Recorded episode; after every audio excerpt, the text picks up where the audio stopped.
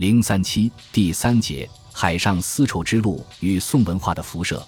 公元前一百三十八年，汉武帝派遣张骞几次出使西域，打开了一条中西方丝绸贸易的通道，即从昆仑山脉的北路或天山南路往西穿越葱岭，经中亚、西亚，最后到达波斯、罗马帝国。这就是举世闻名的丝绸之路。在此后许多世纪中。以丝绸贸易为主的中西文化交流大多经由此线。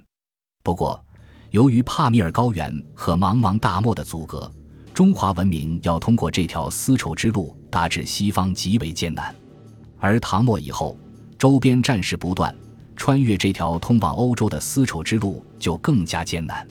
因而，两宋期间，中国与西方及东南亚的交往实际上基本已改为东南海路。形成了一条水上的丝绸之路。北宋都城开封是当时全国水运中心，城内有四条东西向的河流：五丈河、金水河、汴河和蔡河。尤其是汴河，东西贯穿全城，是在隋朝大运河的基础上进一步开拓而成的，是北宋全国水上运输的大动脉。而南宋都城杭州位于沿海，周围港口众多，所以。宋文化就主要通过这条水上丝绸之路传往世界各地。为了较为完整说明问题，我们在一些地方要突破朝代断线，应当是允许的。